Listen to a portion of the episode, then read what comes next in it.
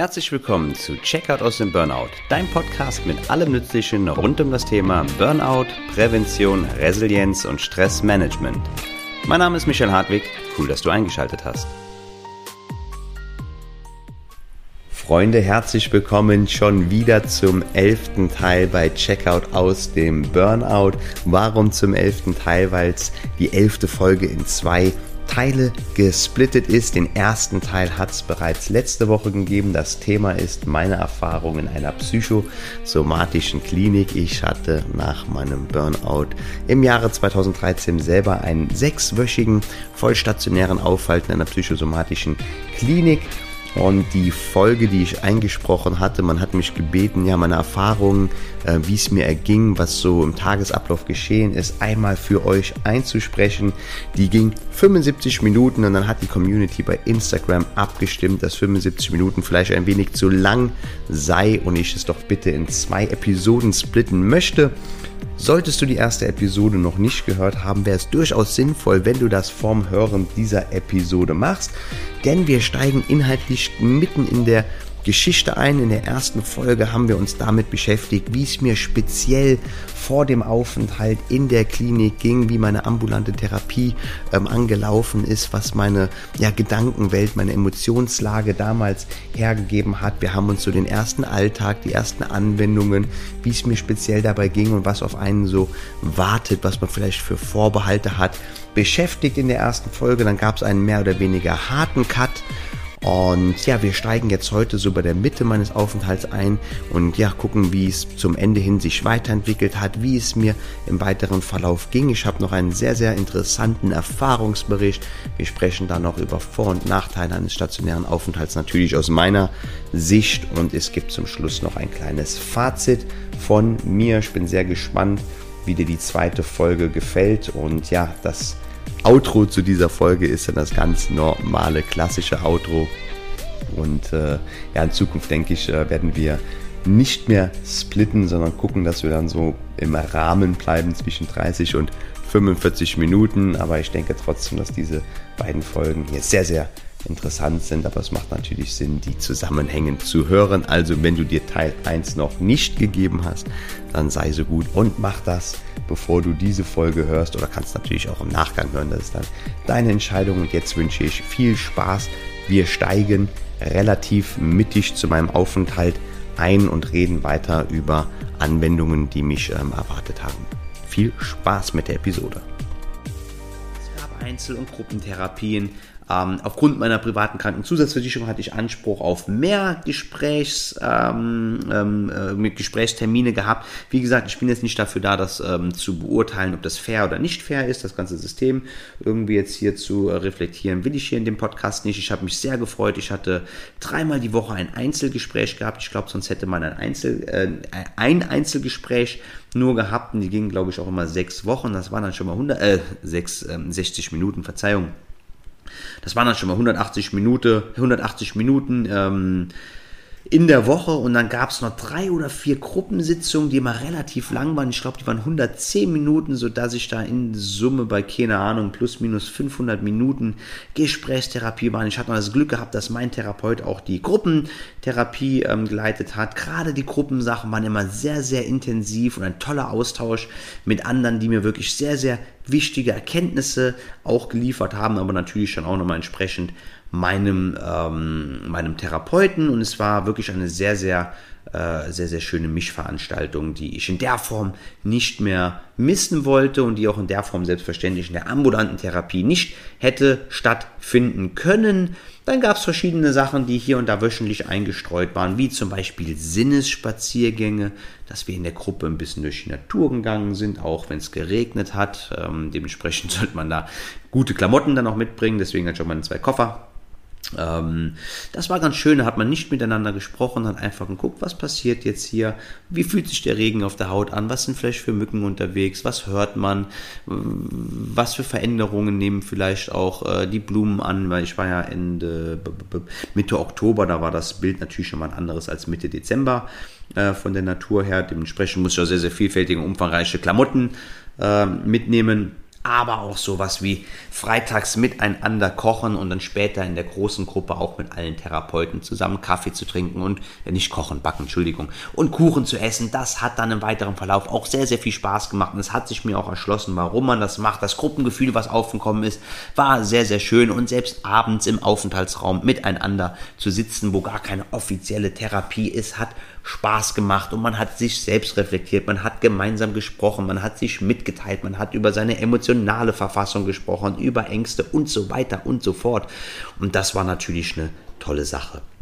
Am Wochenende, wie gesagt, gab es dann immer sowas wie Qigong, Yoga, Tai Chi oder was auch immer. Das waren tolle Kurse, um da mal hineinzuschnuppern und ja, die Entspannung praktisch geführt kennenzulernen und auch mal zu gucken, gefällt mir Yoga besser, gefällt mir Qigong besser. Und in meiner Freizeit habe ich Bücher gelesen. Ich bin, wie gesagt, sehr, sehr gerne dieses Schwimmbad gegangen, wo die Sauna integriert war. Das war recht klein, man hat sehr, sehr viel Spaß gemacht, dahin zu gehen. Ich ging wieder joggen. Damals wahrscheinlich ein bisschen zu ambitioniert. Ein bisschen Leistungsanspruch hatte ich gehabt. Ich wollte schnell wieder über 10 Kilometer laufen. Am besten auch unter 5 Minuten den Kilometer und so. Das war natürlich damals meine Antreiberleistung zu bringen und so weiter und so fort. Aber ähm, das war halt so meine Freizeitgestaltung. Ich habe noch einen Französischkurs gemacht. Ich habe ein Buch mitgenommen, habe wieder so ein bisschen Französischübungen gemacht. Vielleicht auch hier ein bisschen zu ambitioniert, aber alles in allem hatte ich Spaß. Ich ich hatte mich eingelebt nach ein, zwei Wochen, hatte mich eingegroovt, meinen Rhythmus, hatte das System verstanden, auch die Anwendungen, die mir weniger Spaß gemacht hatten, habe ich einen Sinn erkannt, haben mir Spaß gemacht. Die Gruppe, das Gruppengefühl ähm, kam auf, die Therapien haben angeschlagen, Selbstreflexion hat stattgefunden. Ich habe vertraut darauf, dass wenn es mir nicht gut ging, man mir helfen könne.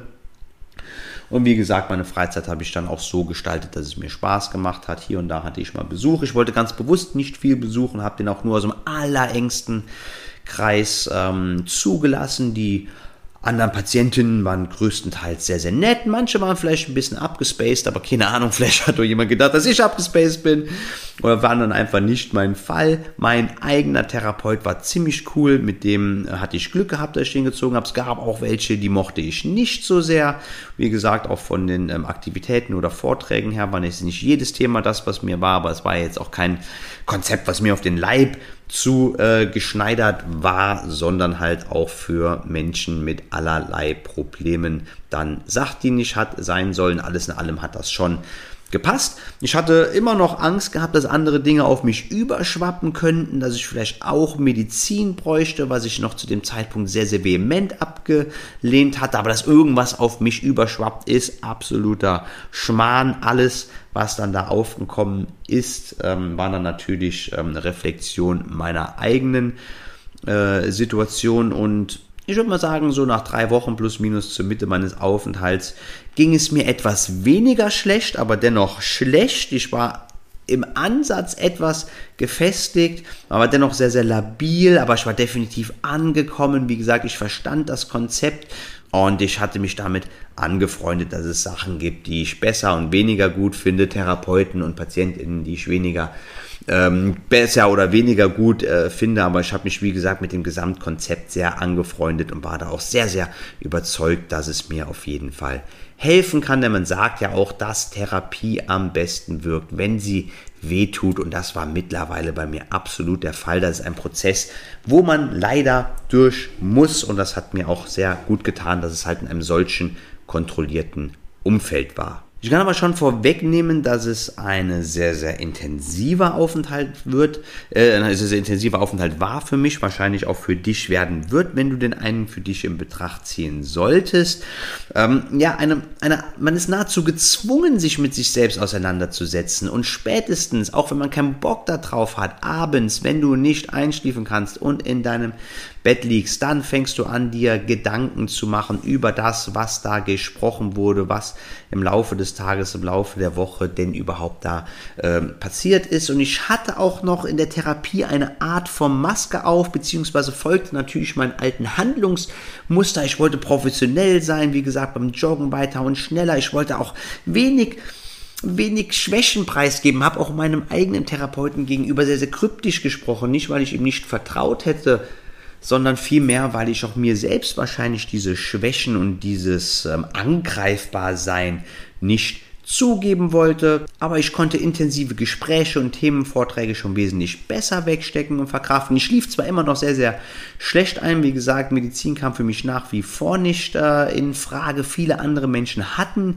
Medizin genommen, allerdings natürlich auch wegen sehr, sehr starker depressiver ähm, Verstimmung. Der Umgang übrigens mit Medizin war sehr, sehr liberal. Also es ist nicht so, als wärst du da mit Medizin bombardiert worden seit Tag 1 oder so. Man hat das mit den Patientinnen wirklich da sehr, sehr individuell abgesprochen, ist da natürlich auch abgesehen von der medizinischen Notwendigkeit sehr auf die ähm, auf die Menschen selbst eingegangen, ob die es überhaupt wollten oder nicht. Bei mir wäre es vielleicht sogar sinnvoll zum damaligen Zeitpunkt gewesen, ganz einfach, um meinen Schlaf ein wenig zu äh, stimulieren, aber man hat das einfach respektiert, dass ich nicht ähm, bereit in dem Augenblick ähm, dafür war. Mir hat zum Beispiel Qigong sehr, sehr viel Spaß gemacht. Das ist übrigens auch ein hervorragendes Training fürs vegetative Nervensystem, aber auch in Folge 7 kannst du ja nochmal reinhören. Ähm, da habe ich ja über Entspannungsmethoden gesprochen und wie die wirken. Sehr, sehr interessant, wie ich finde.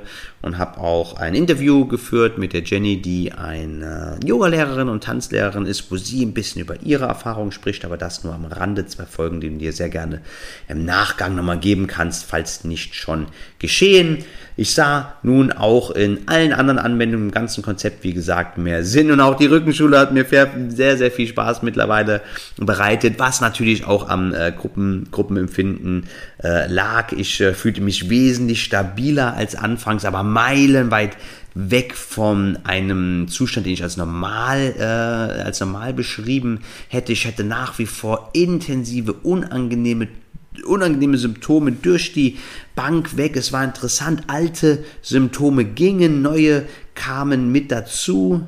Ein ganz unangenehmes Symptom, was ich ja seit meinem Aufenthalt da, wobei es da natürlich keine Korrelation gibt und auch noch eine sehr, sehr lange Zeit später hatte, war, dass ich, obwohl, wie man dann halt äh, per Ultraschall hat feststellen können, meine Blase nahezu komplett leer war, ständig das, äh, den Eindruck hatte, dass ich Wasser lassen müsste und manchmal sogar Angst hatte, dass ich die Kontrolle darüber verlieren würde, wann ich denn dann Wasser lassen würde. Sehr, sehr unangenehm, sollte mich sehr, sehr lange Zeit ähm, begleiten und gerade meine Probleme mit der visuellen Wahrnehmung, mit meinen Augen, aber auch damals mit der Blase, ähm, waren dann so Indikatoren dafür, wie ich mich fühlte. Und auch der medizinische Check am Morgen, wo der Blutdruck gemessen wurde, hat ganz klar gezeigt, dass da einen Zusammenhang gab, wenn ich mich nicht so gut äh, gefühlt hatte mit hohem Blutdruck ich fing dann irgendwann an, so nach, keine Ahnung, vier Wochen wahrscheinlich mir sogar wieder ein bisschen Gedanken um meine Zukunft zu machen. Ähm, ich war also nicht nur um hier und jetzt, meine Gedanken haben sich nicht nur ähm, um Selbstmitleid und ach, alles scheiße, was mir passiert, gedreht, sondern ich fing an, wieder so ein bisschen in die Zukunft zu gucken. Was ich damals dachte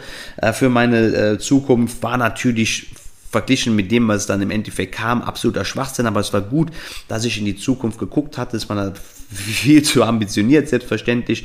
Und ich war noch nicht bereit dafür, mich von meinem alten Leben, von dem, was mich krank macht, zu trennen. Dementsprechend war meine Zukunftsplanung eher so hin zur alten Vergangenheit, was natürlich nicht realitätsnah ist, aber es waren halt immerhin mal Gedanken, die sich ein bisschen in die Zukunft gerichtet haben. Ja, im letzten Teil meines Aufenthalts haben wir dann versucht, eine Brücke in den Alltag zu schlagen, mich so ein bisschen wieder vorzubereiten. Ich war natürlich noch nicht so weit, ich war noch arbeitsunfähig, ich hing ähm, zwischen den Seilen, die Entlassung war eigentlich fast vielleicht sogar ein Ticken zu früh. Ich wäre ganz gerne noch ein bisschen länger geblieben, aber nach so sechs Wochen sagt man erstmal, dass man, wenn man jetzt keinen akutmedizinischen Ansatz sieht, dass so eine Maßnahme erstmal beendet ist. Zumindest war das in der Einrichtung, wo ich war. Vielleicht ist in anderen ähm, auch nochmal anders. Das weiß ich nicht.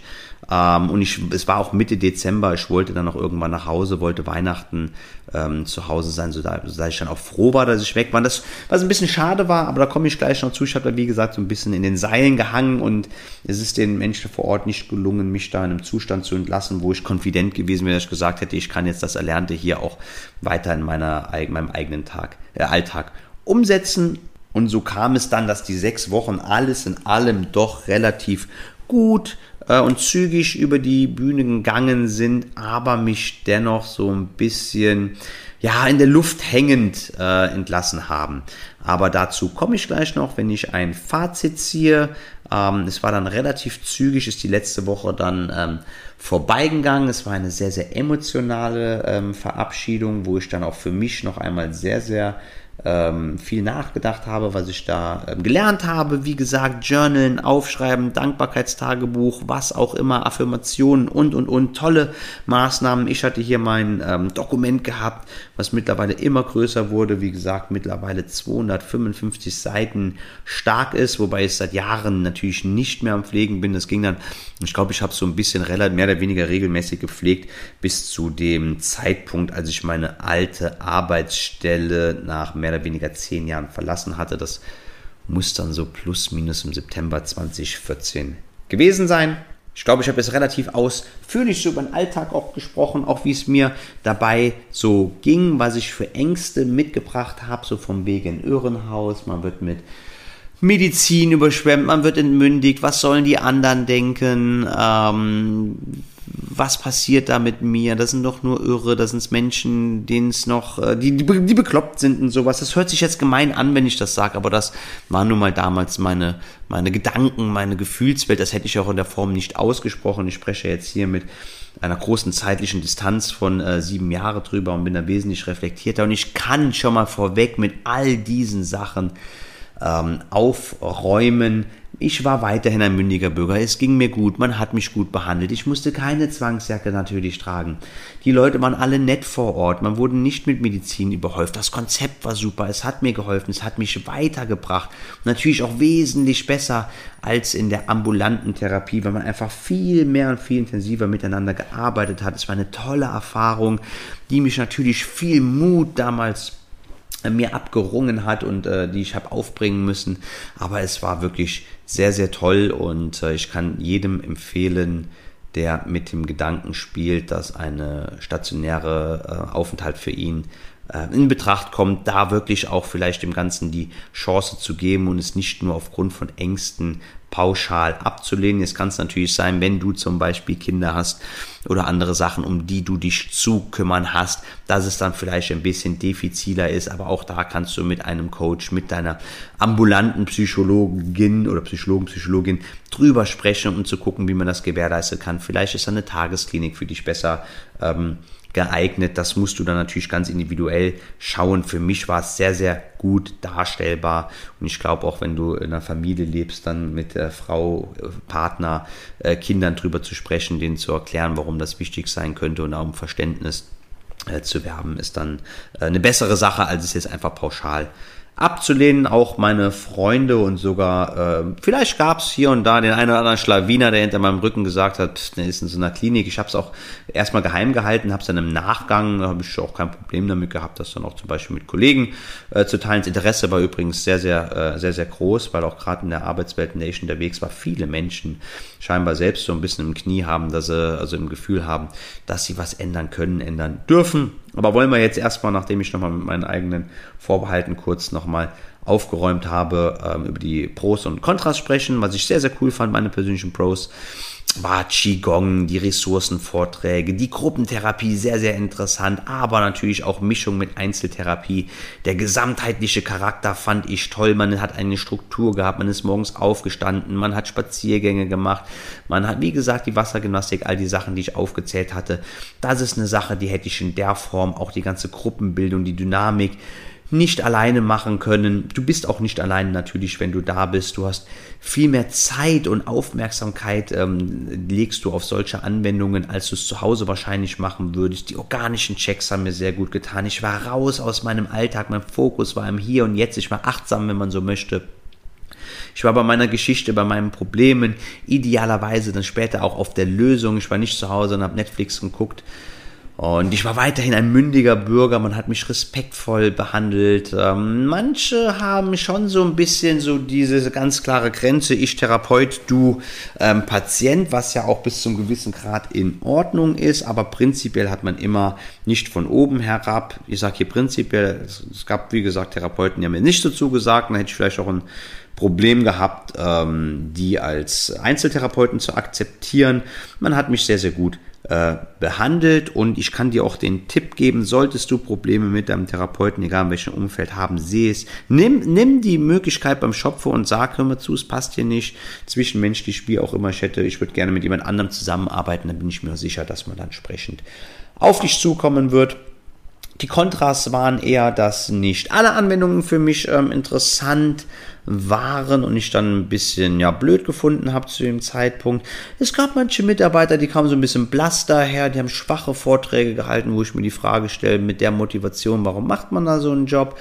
Ähm, die Entspannung, die wir abends gemacht hatten, ähm, war zwar entspannend, situativ, aber hat nicht wirklich viel mit autogenem Training und progressiver Muskelentspannung zum Beispiel zu tun gehabt oder auch Meditation, wie ich das meinen KlientInnen äh, mit an die Hand gebe. Da hätte ich mir, das hätte ich mir gerne ein bisschen besser gewünscht, ähm, wenn man denn dann auch zum Beispiel mit an die Hand gegeben bekommt, wie das auf jemanden einwirkt und wie man das in seinem eigenen Alltag noch mit weiterhin üben kann. Das war einfach eine situative Anspannung für den Augenblick, was ja auch okay war, aber es hat sonst keinen Mehrwert gehabt, den man leicht hätte schaffen können. Ich persönlich hätte es noch sehr, sehr cool gefunden, wenn es da so einen kleinen Fitnessraum gegeben hätte. Und es muss ja jetzt kein riesengroßes Gym sein, sondern einfach ein Raum, wo man sich halt so ein bisschen ähm, fit halten kann. Und ich hatte halt keine praxistaugliche Entlassung. Ähm, das fand ich ein bisschen schade. Mein Alltag, den mich nach der vollstationären Therapie erwartet hat, war natürlich kein gesunder Alltag, also, also ein, ein, nicht, für einen nicht krankgeschriebenen Menschen mit normalen Ablauf. Aber da hätte man mich auf jeden Fall besser vorbereiten können, weil ich bin dann so aus dem 100% geschützten Umfeld so wieder in so ein Loch gefallen, wo ich gar nicht wusste, was mache ich denn jetzt die ganze Zeit, was kann ich aktiv in meiner eigenen Genesung machen. Da bin ich jetzt rückblickend, das ist sehr, sehr, sehr, sehr unglücklich ähm, verlaufen. Die waren jetzt auch nicht spezialisiert auf Burnout, vielleicht haben die eine andere Kernkompetenz. Da muss ich sagen, das war sehr, sehr schade. Da hätte man auch mit wenig Aufwand, ähm, vor allem mit meinem jetzigen Wissen, was anderes ähm, herstellen können. Ähm, und auch meine ambulante Therapie im Anschluss war viel zu wenig, um daran anzuknüpfen. Ähm, aber alles in allem kommen wir gleich schon dazu, wenn ich ein äh, Fazit äh, ziehen mag. Vielleicht noch gerade ein paar Worte zur Wahl der Klinik. Wie gesagt, die Leute waren jetzt nicht auf Burnout spezialisiert, was dann natürlich auch zur Folge hatte, dass jetzt nicht die Themenvorträge genau die gewesen wären, die ich mir gewünscht hätte. Und nach den sechs Wochen hatte ich immer noch einen großen Durst nach Wissen gehabt, der leider in der Zeit nicht gestillt werden konnte. Aber wie gesagt, damals ähm, ähm, war es ganz einfach nicht so, dass ich jetzt in einer auf Burnout spezialisierten Fachklinik gewesen wäre. Ähm, natürlich kannst du auch ein bisschen Kohle in die Hand nehmen und in Privatkliniken gehen. Ja, das hier war ein Krankenhaus gewesen mit einer psychosomatischen Fachabteilung. Dafür war das wirklich hervorragend, hat mir auch Spaß gemacht. Ich habe gerade eben schon die eine oder andere Schwäche oder individuell wahrgenommene Schwäche, wahrgenommene Schwäche angesprochen. Es gibt aber Google dich durch, sprech mit anderen, geh in, äh, geh in Gruppen, vielleicht in Facebook, wo sowas diskutiert wird, frag deine Therapeuten, Google, es gibt jetzt auch nicht so viele von diesen Kliniken. Google dich einfach mal ein bisschen durch, guck, welchen dir am besten gefällt, zieh auch in Betracht, ob du da vielleicht was in privater Natur haben willst, mit schönem Ambiente, schönem Garten, schönem Zimmer. Die werden dann sicher auch einen Fitnessraum haben und so weiter und so fort.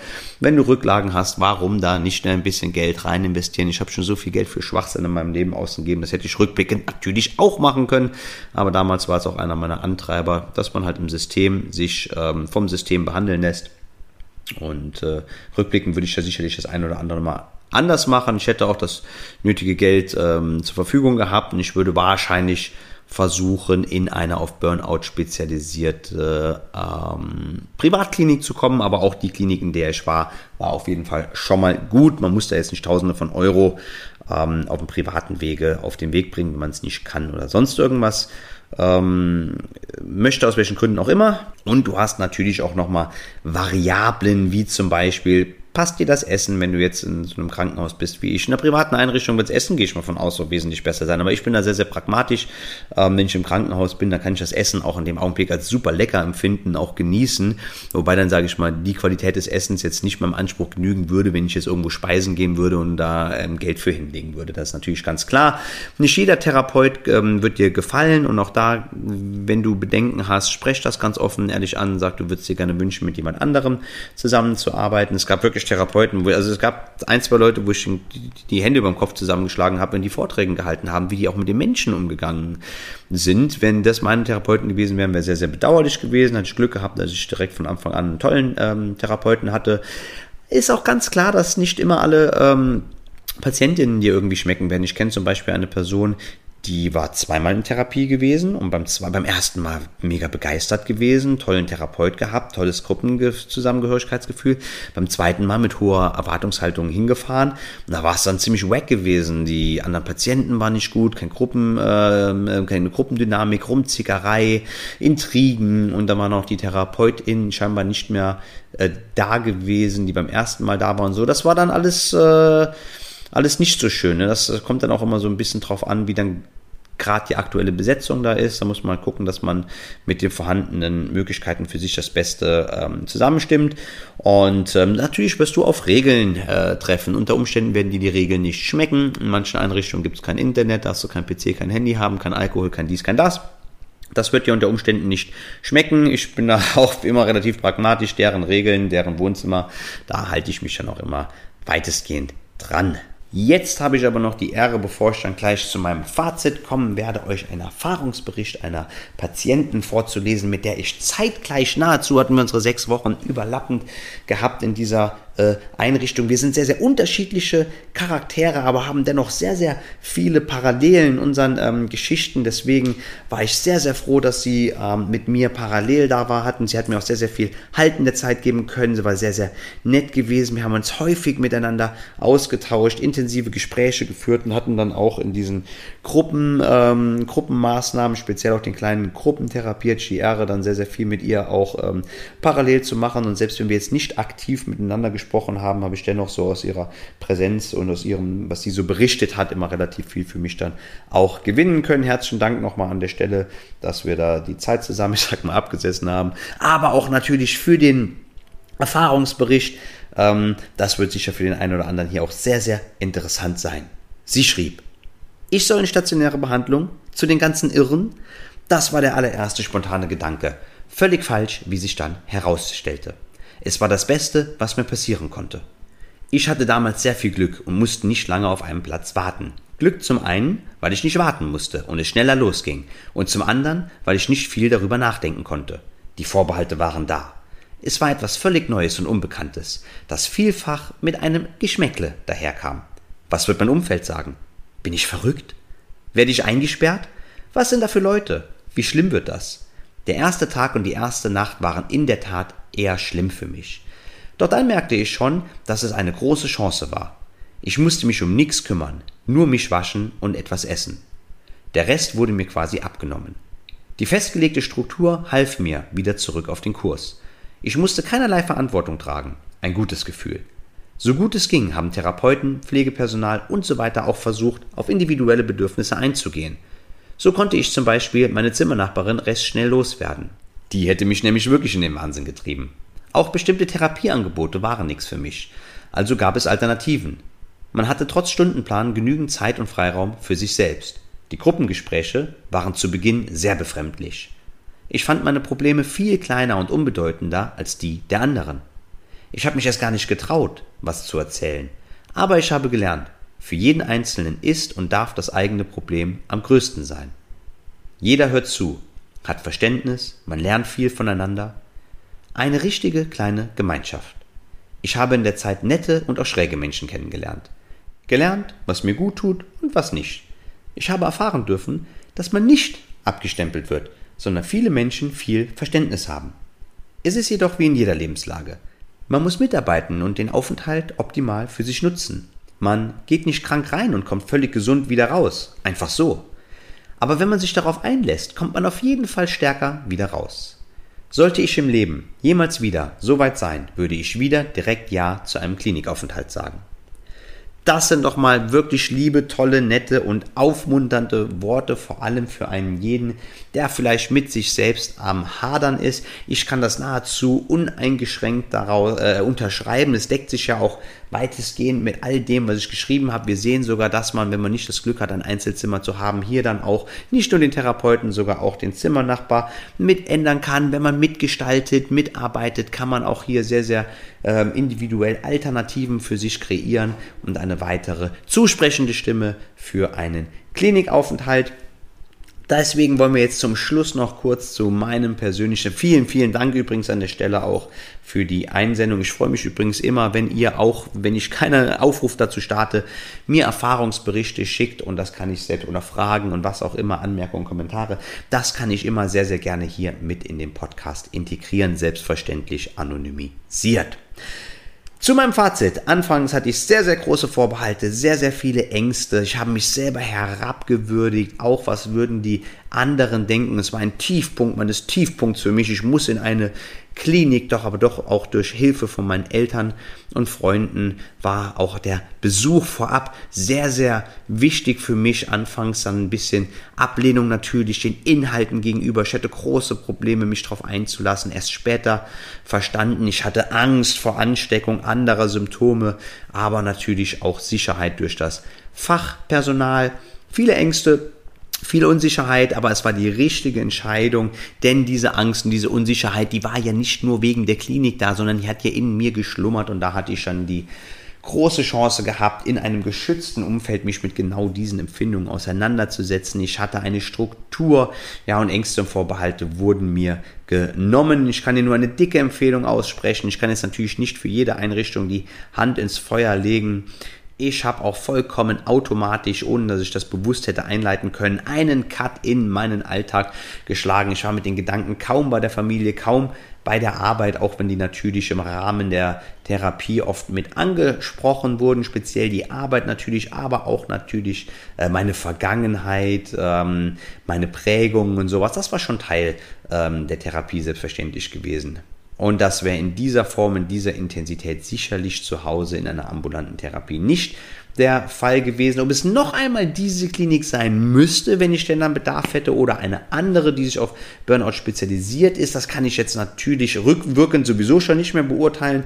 Und sollte ich nochmal irgendwann Bedarf dafür haben, dann glaube ich, würde ich eher an eine private Klinik mit der Fachrichtung, äh, mit einer Fachausrichtung ähm, analog meiner ähm, Bedürfnisse auswählen, wohl wissend, dass man hier natürlich schon auch das notwendige Kleingeld ähm, für braucht.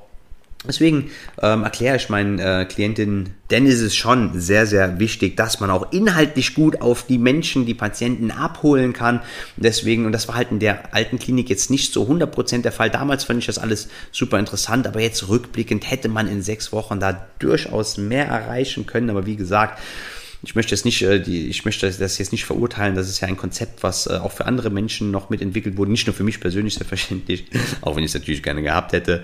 Ähm, deswegen erkläre ich meinen KlientInnen natürlich auch immer wieder, wie zum Beispiel Entspannung wirkt, wie unser Unterbewusstsein funktioniert, was unser Gehirn, unsere Erfahrung, unsere Prägung, unsere Prägungen und unsere Bewertungen, was an, also mit unserer Situation zu tun haben, was Antreiber sind und so weiter und so fort. Das hebt immer deutlich die Motivation an, am eigenen, äh, an eigene Verhaltensweisen anzugreifen und noch was entsprechend zu ändern. Und dann sieht man Dinge vielleicht im Alltag ähm, intuitiv ein bisschen anders, als man es vorher gemacht hätte. Das ganzheitliche Konzept hätte man wahrscheinlich zu Hause in der Form nicht äh, machen können, weil man einfach nicht versteht, warum man das macht. Wir haben zum Beispiel Anwendungen wie jetzt zum Beispiel die Rückenschule, Wassersport, Ergotherapie gehabt, wo man kreativ ein bisschen physischer ähm, unterwegs ist, wo man was bastelt, man Erfolge hat, auch wenn es spielerisch ist, eine andere Sichtweise zum Beispiel auf Lösungen findet beim Basteln, anstelle einfach nur auf der Couch äh, zu sitzen, Netflix ähm, zu gucken oder aber auch, wenn man viel dann an der Natur Natur ist und spaziert und so, dann ist man ja für sich alleine und so dieses Lachen in der Gruppe zusammen, was dann auch automatisch passiert, das ist schon eine schöne Sache. Wir hatten ähm, eine Psychoedukation mit tollen, interessanten Themenvorschlägen, selbstverständlich viel Selbstreflexion bei all den verschiedenen Therapieformen.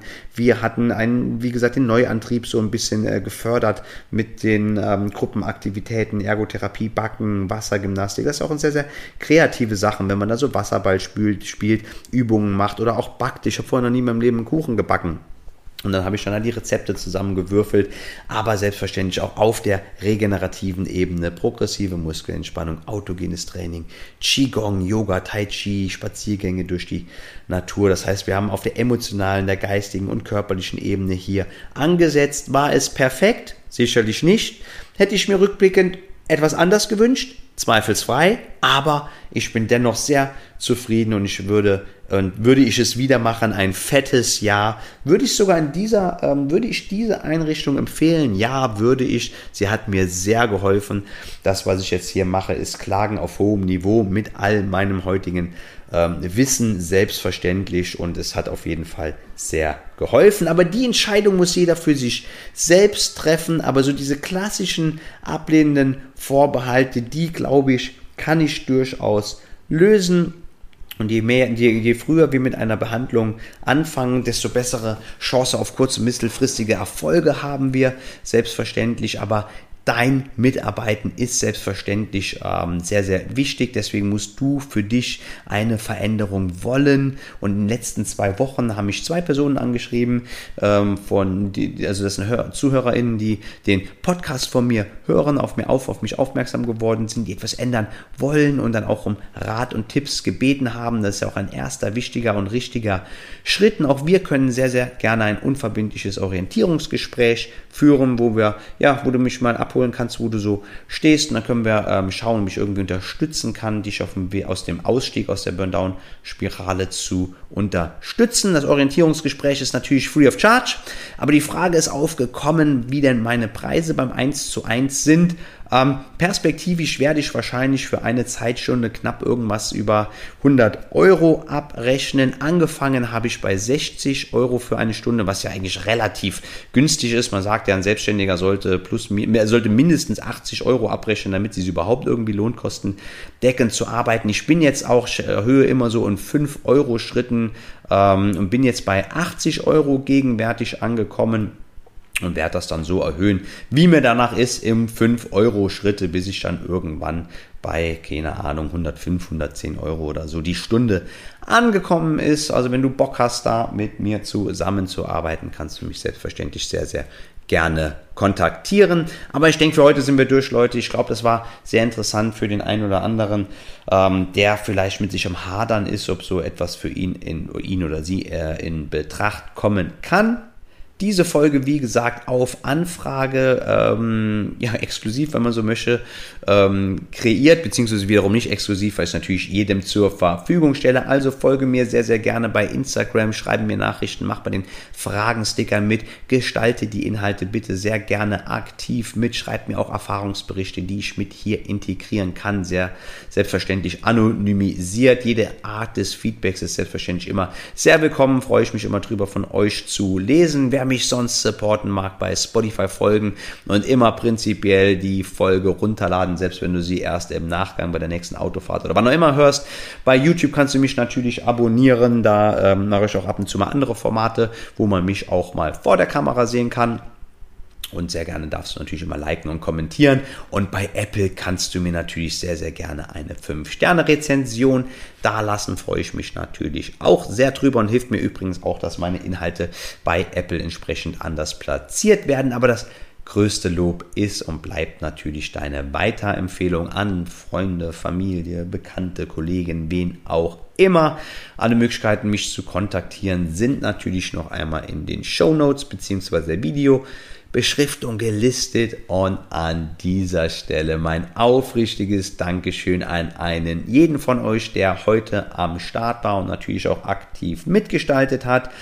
Ähm, diese Woche werde ich übrigens noch das Interview mit Klaus aufnehmen. Es ist, äh, er hat eine langjährige Berufserfahrung. Er ist ein Mitarbeiter in einem Zentrum für seelische Gesundheit, äh, Gesundheit und zum Zeitpunkt dieser Veröffentlichung ist es sogar bereits im Kasten und wird dann wahrscheinlich in plus minus zwei Wochen hier auf allen bekannten Kanälen und Plattformen veröffentlicht werden. Da freue ich mich schon sehr drauf. Ähm, ja gut, wenn du das jetzt hörst, kannst du keine Fragen mehr einreichen, weil ähm, das Gespräch ganz offensichtlich schon stattgefunden hat. Du kannst dich also auf ein sehr, sehr interessantes Gespräch freuen, ja, wo wir dann hoffentlich auch nochmal den letzten Skeptikern unter euch vielleicht den Zahn ziehen können, ähm, was eine vollstationäre ähm, Therapie für Vorteile mit sich ähm, bringen kann. Perspektivisch warten dann hier natürlich äh, einiges an Input auf euch. Wie gesagt, das vegetative Nervensystem, das Unterbewusstsein, das Gehirn, wie wir vom Organismus her weiterhin funktionieren, dass man den ganzen Sachverhalt noch ein bisschen besser zuordnen kann. Aber was dann so reduktionell in den nächsten Wochen passiert, muss ich jetzt dann ähm, nach dem Interview mit Klaus mal ein wenig mehr strukturieren und werde ich euch dann selbstverständlich sehr, sehr gerne wissen lassen. Jetzt ist der Moment gekommen, wo wir einmal alle breit lächeln dürfen, die Anspannung des Alltags hinter uns lassen dürfen, zumindest für den Augenblick, einmal tief einatmen und lange ausatmen können, denn der Atem ist ein wichtiger Verbündeter und wir dürfen nun alle unseren restlichen Tag genießen und es mit einem breiten Lächeln für das Hören dieser tollen Podcast-Folge belohnen. Ich freue mich, wenn wir uns bald wieder hören und von euch zuhören zwischenzeitlich. Bis bald, meine lieben Freunde. Passt auf euch auf. Euer Michael.